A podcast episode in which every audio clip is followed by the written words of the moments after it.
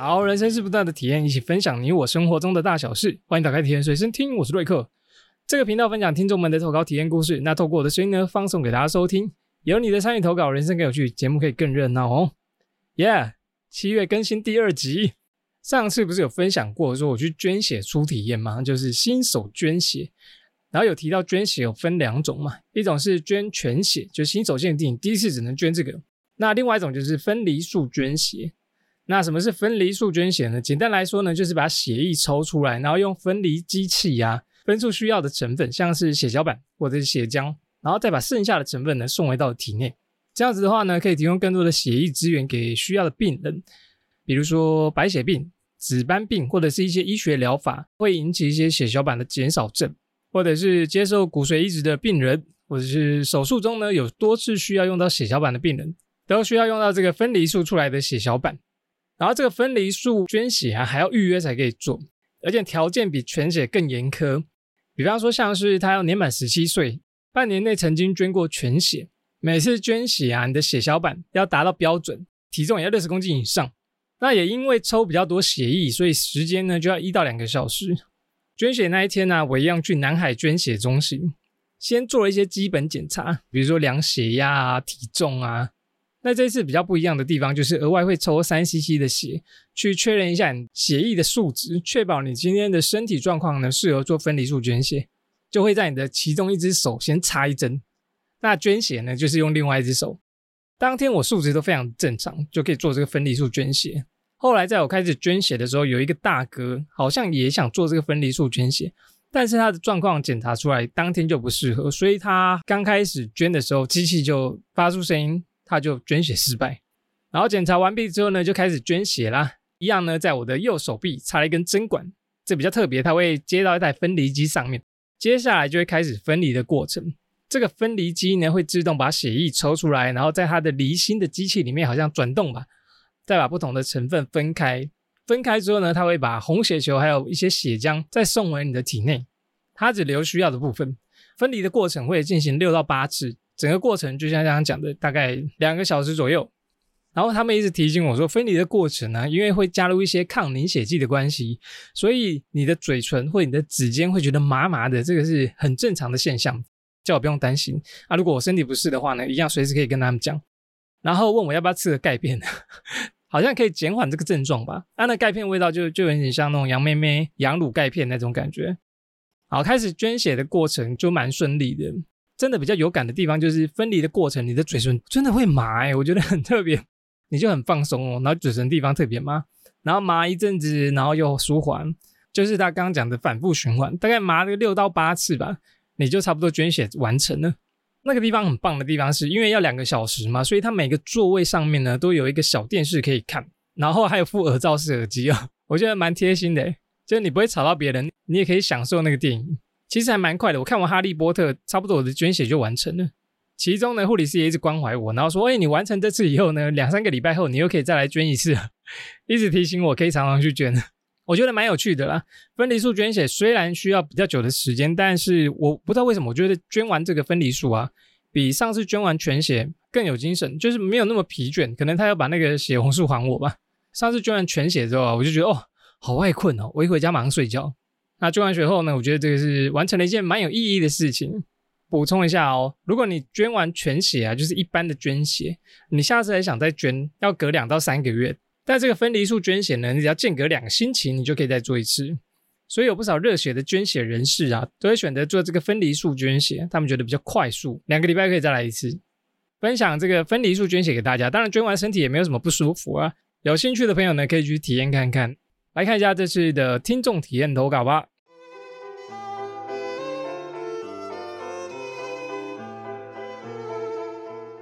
首先第一个投稿来自于阿尼亚。不是阿尼亚，是阿尼亚，啊，念起来差不多。阿尼亚说：“嗨，我再次来投稿我的心痛新体验。今天是端午节，我要准备回老家。一早开心骑着出门，没有想到到了火车站，我就发现我的手机没 key 呀，而且我也没带狗狗的感应扣，无法骑车去找。公共电话呢，也不支援我的信用卡，身上也没有零钱。幸好过一段时间找到警察，就借手机打给我男朋友。”虽然平常我都记不起电话号码，突然就记忆力大喷发，有记起男朋友的电话，真的是好险。他在赶着上班出门前呢，帮我打我的手机，看有没有人捡到。我就搭计程车先回家拿车钥匙，然后开启平板追踪我的手机。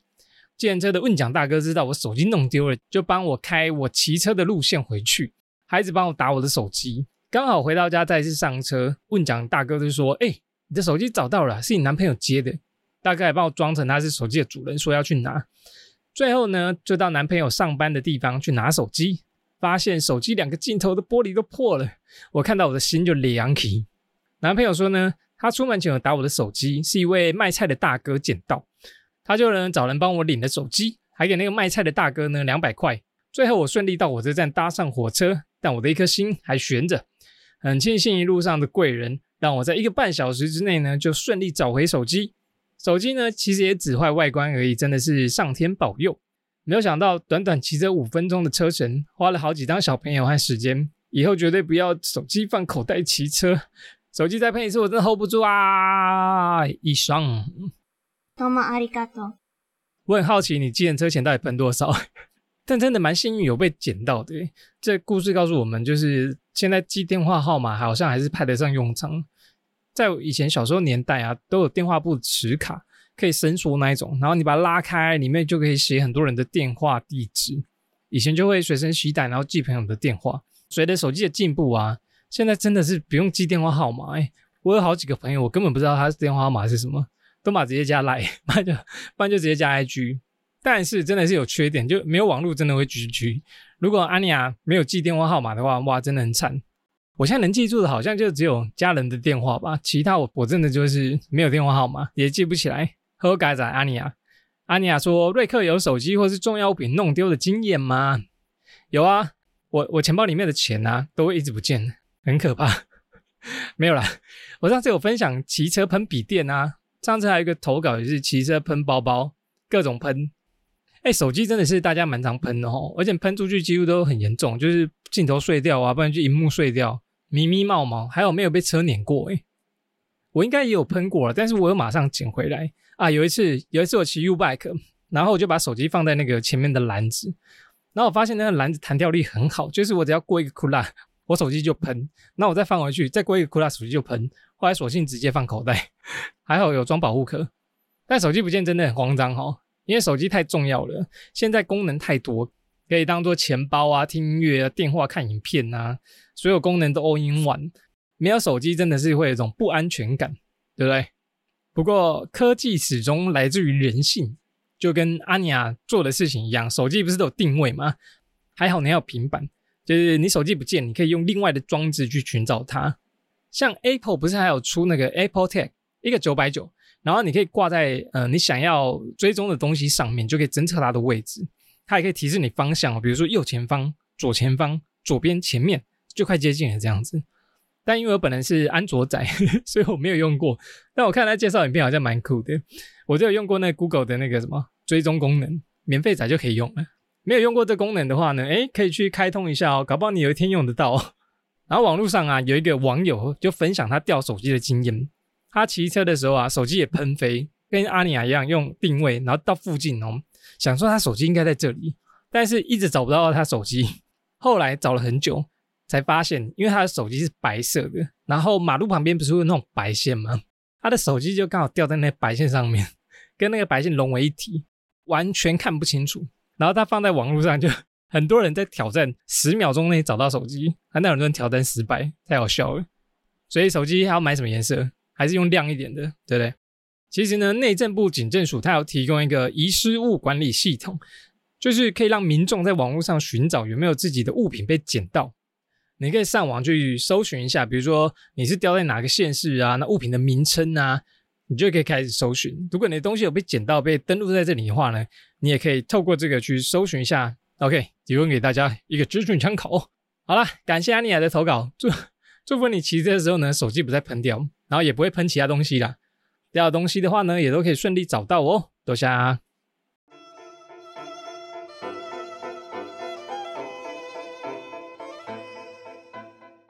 好，再来一个体验投稿呢，来自于群群群群投稿两个。群群说呢，在我幼稚园的时候啊，大概是五岁大班，中秋节啊，在那玩烟火什么的，因为我还小，所以爸妈只会给我玩仙女棒。在玩的时候啊，就是跟亲戚的小孩在那边乱乱转，突然转到一个以前那种喂猪用的食槽，然后那根仙女棒啊，很刚好就在我的耳朵上面一直烧，一直烧，差点把我的耳朵烧下来。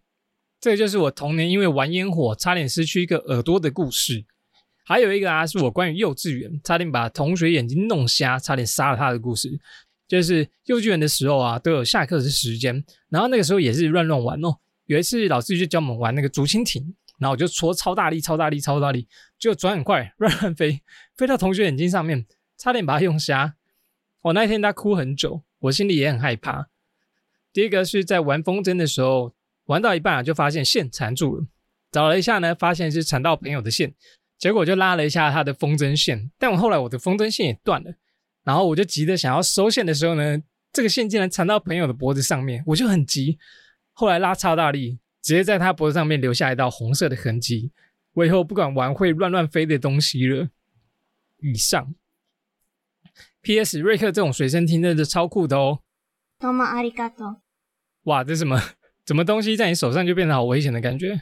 以前过年的时候也很流行玩仙女棒，还有一些那种现在看起来很危险的东西，比如说甩炮啊，不知道大家有没有玩过？就是你一丢一颗嘛，一丢到地上它就会爆的那一种。还有一种蛇蛇炮，就是你点完，然后它就然后变变一坨大便的样子。他们说这很像蛇，或者是水鸳鸯啊，冲天炮啊。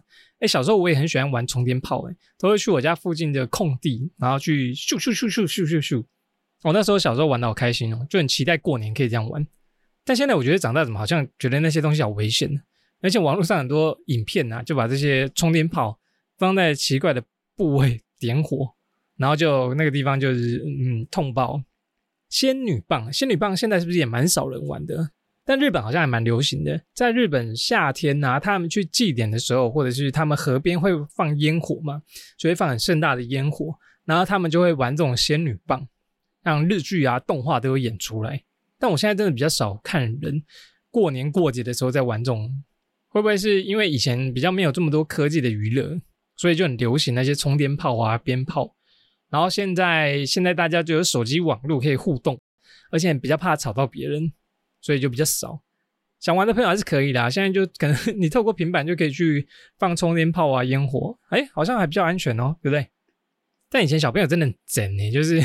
我记得我小学、幼稚园好像也各是各种状况连连，不止我们班呢，其他班呢也都会有同学受伤啊，或者是戳到眼睛啊、屁股受伤啊，什么或者是什么抽椅子跌倒啊之类的，哦，真的是平安长大就是福呢。我觉得小朋友爱玩的原因是不是因为他们很好奇啊，就没有玩过，所以我们应该教导他们正确的玩法，或者是哎你这样子做会有什么危险性，然后不要一直禁止他们玩，这样会不会比较好的效果？越禁止，他们会不会就是越想玩？就哦，我好想试看看哦。大家就说不能做，我就偏偏想要做看看。好险，群群你的朋友都没事呢，在你身边好像蛮危险的感觉。好，感谢你的投稿，期待呢在你身边还有你自己啦，都可以平安顺顺利利，也不会被伤害到。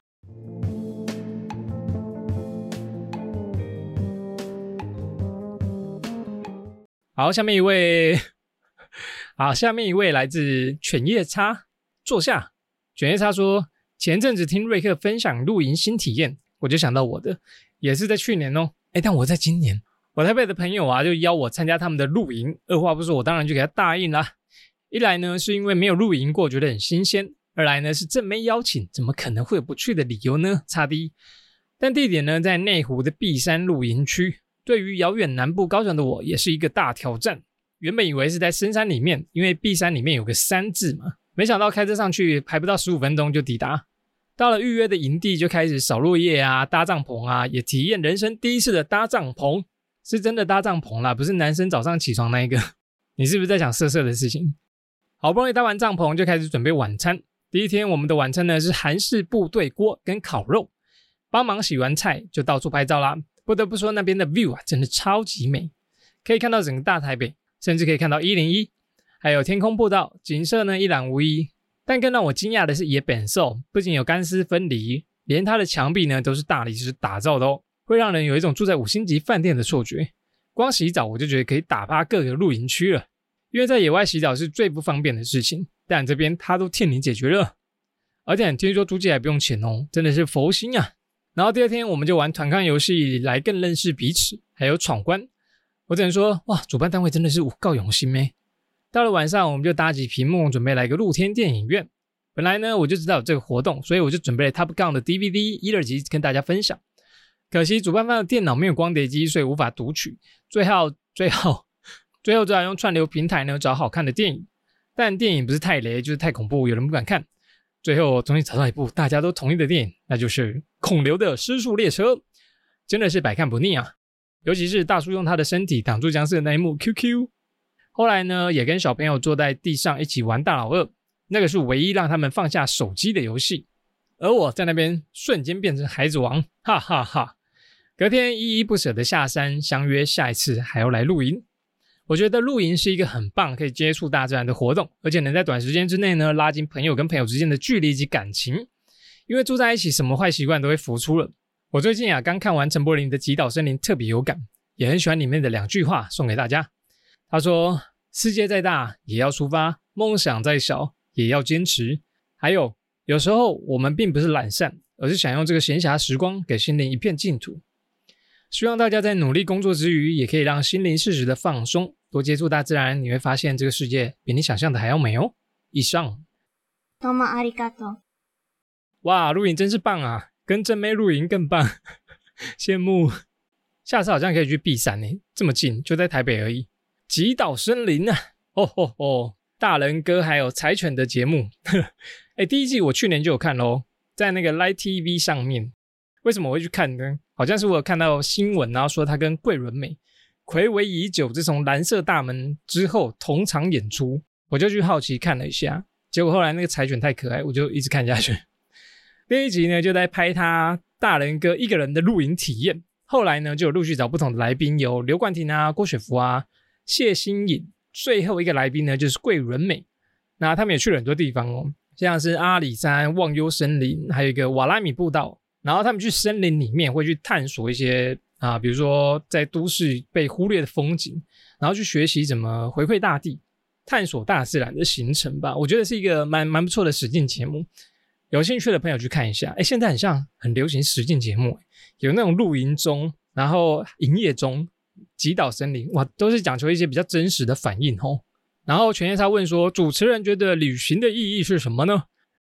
旅行的意义就是看过了许多风景，就陈绮贞的歌词啊。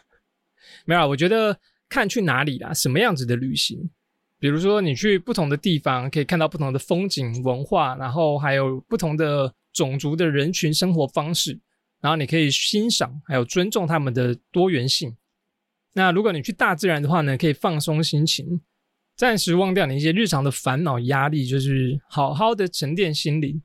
那如果你跟朋友的话，你可以跟朋友一起建立一些记忆，建立一些共同回忆，或者是你去当地，然后认识了不同人，听了当地人的故事，然后认识新朋友，我都觉得很棒。可能旅行就是去不同的地方，体验不同的人事物，不管是单身或者是找朋友都很棒。之前 Klook 啊有。公布一个调查，发现台湾呢有八成的人曾经尝试过，或者是有在想要单身旅行。这个数字蛮让我讶异的，因为我也蛮常一个人到处走走。然后我觉得一个人旅行的时候啊，你可以更专注在体验，你会更用心的观察周围的一切，然后发现一些细节，还有一些美好。可能是你跟朋友一起你不会发现的，因为你跟朋友可能就是边聊天边打闹。那你一个人的时候，你真的很像就在看这个周遭、这个周围正在发生、正在演出的事情，就像在追一些实境节目的剧吧，类似这样。那跟朋友也不错，跟朋友旅行呢，就可以分享快乐、深化感情，我觉得各有好处啊。我的目标呢，也是希望这辈子能去更多的地方走走看看。卷叶叉应该也蛮喜欢旅行，对不对？而且我觉得旅行都有一种惊喜感，也是我蛮喜欢的一个东西。不知道大家是不是也非常喜欢旅行呢？或者是有什么旅行上的体验呢？也欢迎投稿来分享。OK，感谢犬夜叉的露营体验投稿，祝福你呢出去玩的时候都能有所收获哦。多下多下。小豆妈得。耶，录完了。感谢这次投稿体验故事的朋友们，让这节目呢又有新的一集可以讲。那最近不是暑假嘛，对不对？学生啊，学生放暑假，大人没有假期。然后这个暑假的时候，我就接到我姐的讯息，她就说：“哎，你侄子现在开始放暑假，哎，你可不可以找个时间陪你侄子去走一走？”然后后来想了一下，我们就决定带他们去基隆一个海洋智能馆。大家知道海洋智能馆吗？这个海洋智能馆呢，它其实是海科馆的一个馆别啦，就在海科馆的旁边，在那个中正区的北宁路上，朝境公园还有海洋大学附近。然后它是一个比较科技感的实境水族馆。里面呢，据说有三百多种的海洋生物，然后还有一些互动体验的设施，票价大概是三百块啊。如果你上一些网络上购票的话，可以买到两百五。那我觉得这个体验馆还不错，那前面都有停车场。这海洋智能馆的特色就是有展示一些鱼类，然后让更认识海洋生物。